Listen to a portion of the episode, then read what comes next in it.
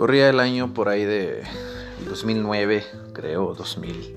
Sí, 2009, exactamente era el año 2009 cuando acostumbrábamos en la iglesia local a la que yo pertenecía visitar una iglesia que tenía un tiempo cerrada en un ejido de una ciudad vecina. Íbamos a predicar, a evangelizar, como lo suelen hacer, por ejemplo, los testigos de Jehová. Con esa misma dinámica íbamos visitando casa por casa, de dos en dos, tocando y enseñándoles la palabra de Dios. Luego, al final de la jornada, ya que era un ejido pequeño, nos reuníamos en casa de unos familiares de la esposa de mi pastor. Y ahí teníamos un pequeño culto chiquito, donde entonábamos cantos, orábamos y la meditación siempre era la del aposento alto. ¿Esto por qué? Bueno, el aposento alto tiene una, dinámica o ofrece una herramienta muy interesante al final de sus páginas y esto es eh, preguntas para el comentario, para comentar en grupos, ¿sí?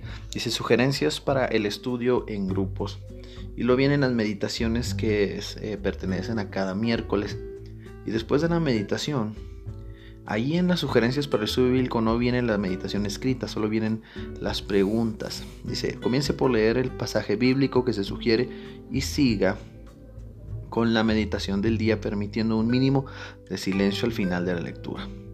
Y luego ya vienen las preguntas. Dice, para el 3 de julio el título es arriesgarse y pregunta 1, 2, 3, 4, 5 preguntas. Por ejemplo, una de las preguntas para el día 3 de julio es, ¿se identifica usted con la experiencia de la autora que sintió el llamado de Dios a un determinado lugar o tarea? ¿Cómo está atento usted a la guía de Dios? ¿Qué prácticas le ayudan a comprender la voluntad de Dios para su vida? Eso viene en un solo punto, en una sola pregunta. Eh, bueno, ¿por qué les platico esto? Esta era la dinámica que nosotros usábamos y, íbamos casa por casa predicando el Evangelio y luego nos reuníamos en aquella casa que les comento de, un familiar de la esposa de mi pastor. El aposento alto en ese año fue una bendición enorme, tremenda, porque cuando nosotros em, entregamos la iglesia entregamos la iglesia con 30 miembros. No podemos decir que eran miembros en plena comunión como se denomina en la iglesia metodista, pero eran creyentes que amaban a Dios, que buscaban el perdón y que buscaban reconciliarse, ya que la situación en ese en ese ejido era un tanto complicada. Prácticamente era un ejido de dos familias, pero em, era, era, un ejido para ser dos familias un tanto grande, ¿no? Que era de 100 personas aproximadamente. Y y la gente que estaba ahí se dividía en, los Zúñiga y no me acuerdo cuál era el apellido de la otra familia, que tenían siglos, tal vez eh, muchos años de pleito, no se querían, se odiaban. Habían intentado mantener eh, relaciones amables y reconciliarse, pero eh, la maldad de los hombres a veces supera todas las treguas que proponemos y, constantemente sus hijos y sus nietos y, bisnietos, los que habían iniciado el pleito, seguían peleándose y matándose entre ellos. Al grado que hubo una vez, una ocasión en la que visitamos a una parte de la familia contraria a los Zúñiga. No, perdón, al revés. Visitamos primero a la familia Zúñiga y ese mismo día quisimos visitar a la familia contraria y no nos recibieron, nos trataron feo desde la puerta nos dijeron que no podíamos entrar. Este, la esposa de mi pastor, que es un tanto más amable y tierna y cariñosa, se acercó con ellos, le dijo, ¿qué está pasando? ¿Qué, ¿Qué, sucede? ¿Por qué de pronto su cambio de habernos recibido tan amablemente ahora eh, rechazarnos y corrernos? Y la mujer dijo, es que ustedes visitan a los Zúñiga y no podemos aceptar a gente que convive o se relaciona con los Zúñiga. Ese era el contexto de ese, de ese ejido. Nosotros procurábamos llevar el Evangelio y a través de la herramienta que ofrece el aposento alto les estuvimos insistiendo para que pues se reconciliaran, buscaran el perdón y creyeran que el Señor Jesucristo vino para unificar a la humanidad, ¿no? para destruir a nuestros enemigos, sino para unificarnos unos con otros, para volvernos parte de la misma familia. Y sucedió lo sobrenatural, el milagro pasó. Eh, se reconciliaron y tuvimos por primera vez un culto en la iglesia que, de la iglesia metodista, en el templo de la iglesia metodista que estaba en ese ejido. Y fue el único culto que nosotros tuvimos porque cuando se tuvo el primer culto se entregó la iglesia al distrito para que el distrito solicitara la conferencia un pastor. Y sí, se nombró un pastor, nosotros dejamos de ir, eh, nosotros ya no fuimos a predicar. Todo esto eh, por obra del Espíritu Santo, pero usando la herramienta que ofrece el aposento alto. Quiero eh, promover en esta mañana, tarde o noche, no sé qué horas estén escuchando este podcast, el uso del aposento alto. El aposento alto es un librito que por ahí edita CUPSA y lo emite en muchos países. Aquí en México directamente CUPSA llamas y te lo manda a cualquier parte de la República. Tiene un costo muy accesible. Eh, hay, hay, una nueva versión que es tamaño media carta que cuesta 20 pesos y creo que el chiquito cuesta 12 o 15 pesos, creo que 15 pesos. 15 o 17 pesos y es un libro muy muy útil para tener un tiempo devocional por la mañana. Por ejemplo, yo me acordé de, todo esto porque estaba leyendo hace un momento la meditación para este miércoles, eh, miércoles 28 de agosto de 2019. Sí, corazón que rebosa de alabanzas. Y luego tiene un versículo clave, llénese del Espíritu Santo. Háblense unos a otros con salmos, himnos y cantos espirituales y canten y alaben de todo corazón al Señor. Y luego ya comienza la meditación. No tengo educación musical formal, pero desde joven me gustaba cantar en los coros de la escuela y cantar alabanzas a Dios en la iglesia.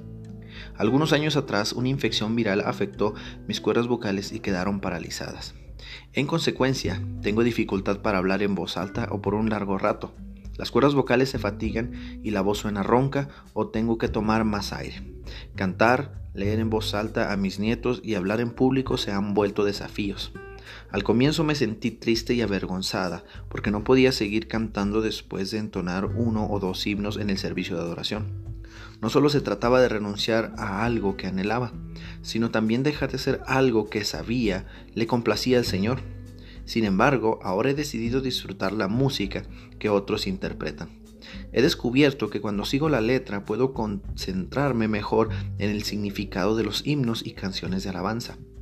Ya no me siento despojada de la habilidad de alabar al Señor mediante el canto, sino, bendecida por la nueva manera de comprender y apreciar la adoración. Mi corazón rebosa de alabanzas. Y hasta ahí termina la meditación, pero incluye una oración.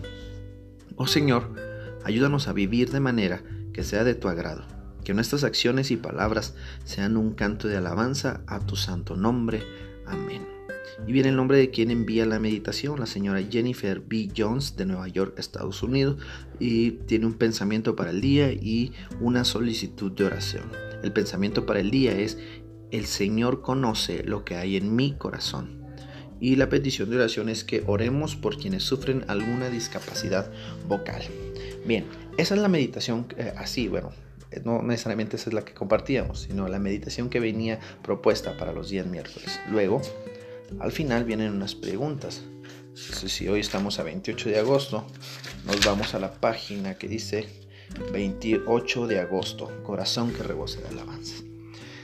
Y viene el punto inicial. La autora descubre un nuevo aprecio por la letra de los himnos cuando no canta. ¿Alguna vez ha dejado de cantar para prestar atención a otros cantar alabanzas en el culto de adoración? ¿Qué marca la diferencia durante el culto de adoración cuando solamente escucha los himnos o cantos. Y así vienen otras cuatro preguntas o cuatro puntos que contienen entre una y dos preguntas o hasta tres. Y eso genera un, un diálogo, una conversación. El aposento alto, este, sinceramente lo recomiendo mucho. Si tú no acostumbras a tener un devocional matutino con una herramienta como tal, eh, puedes, puedes utilizar el aposento alto. Si tú ya usas una herramienta, un devocionario que te guía, que te ayuda a prepararte en las mañanas o en las tardes para tener un tiempo íntimo con el Señor, está bien, no te, no te digo que lo cambies, tal vez puedas agregar uno más el aposento alto. Y si no es ninguna de las dos cosas, de que no puedas ni agregar uno o no puedas eh, o no quieres agregar uno porque ya tienes ahí tu devocional, está bien. Eh, yo te sugiero que ocasionalmente puedas comprarlo. El aposento alto tiene una doble ventaja. Además, después de que tienes tu tiempo de meditación, es un librito de eh, bimestral, cada dos meses y está tan chiquito y manual que una vez que tú lo concluyes lo puedes regalar ofrecer y utilizar hasta como método de evangelístico. Yo lo he usado de esa manera. Compartimos algún folleto, alguna tarjeta de la iglesia o, de alguna otra asociación y junto con un aposento alto lo hemos llevado a los cerezos, lo hemos llevado a la calle, lo hemos llevado a algunos centros de atención para ancianos y para niños. También que ya saben leer, se los entregamos, se los ofrecemos. Durante la feria del libro que hubo aquí en Durango, en la plaza, algunos jóvenes y yo estuvimos haciendo una dinámica con los aposentos altos y estamos seguros que fue de bendición. Bueno, este pequeño podcast tiene la intención de darle, em, pues por denominarle, de, de, alguna manera, publicidad al aposento alto. bueno, no publicidad, de invitarlos, de, compartir con ustedes una herramienta que personalmente ha sido muy útil desde que la conozco, desde que la uso eh, como individuo, porque en mi familia ya lo usaban, pero yo como individuo cerca del 2009, 2008 empecé a usarla. De repente la abandoné, de repente la retomaba pero para, hasta hoy día ha sido una excelente herramienta. Yo los invito, está por ahí ya el aposento alto de septiembre-octubre yo lo, en esta ocasión lo compré tamaño media carta, pero suelo comprarlo más chiquito. Em, para que ustedes lo adquieran también pueden llamar directamente em, a CUPSA para que te lo manden a cualquier parte del, de, la, de la República Mexicana. O tal vez haya por ahí en alguna iglesia metodista uno, algún hermano que lo venda, que te lo pueda vender. De hecho, saben, cuando yo vivía en Nava, Coahuila, lo vendían en la Soriana. Lo tenían ahí en la sección de revistas, era, precioso y yo estaba encantado de verlo ahí. No he vuelto a ver en la sección de revistas de las otras ciudades donde he vivido, por ejemplo Monterrey y menos aquí en Durango. No he revisado, por lo que no te aseguro que puede estar por ahí. Em, sin embargo, es tan accesible que de alguna forma u otra lo puedes encontrar fácilmente. ¿sí? Espero que hayan disfrutado de este pequeño podcast y que em, se animen a conocer la herramienta que ofrece CUPSA, el aposento alto, Open Room. Ah, también lo puedes encontrar en internet ahorita que me acuerdo. Solo que las meditaciones ahí son diarias y creo que no vienen en la herramienta que te comenté, que les comenté al final. Sí, en internet está en openroom.com o .org, no me acuerdo. Por ahí lo encuentras. Pero tú le puedes buscar en el Google el aposento alto devocionario, tal vez, y probablemente te salga. Es una herramienta muy útil que nos ayuda a tener un tiempo de intimidad en medio de las tantas actividades que como trabajadores o, padres o madres de familia tenemos que realizar. No olviden que la intimidad con el Señor es muy, muy importante, es vital para la vida espiritual. Que el Señor les bendiga, que tengan un excelente día y que los acompañe en todas sus actividades. Nos vemos o nos o escuchamos luego.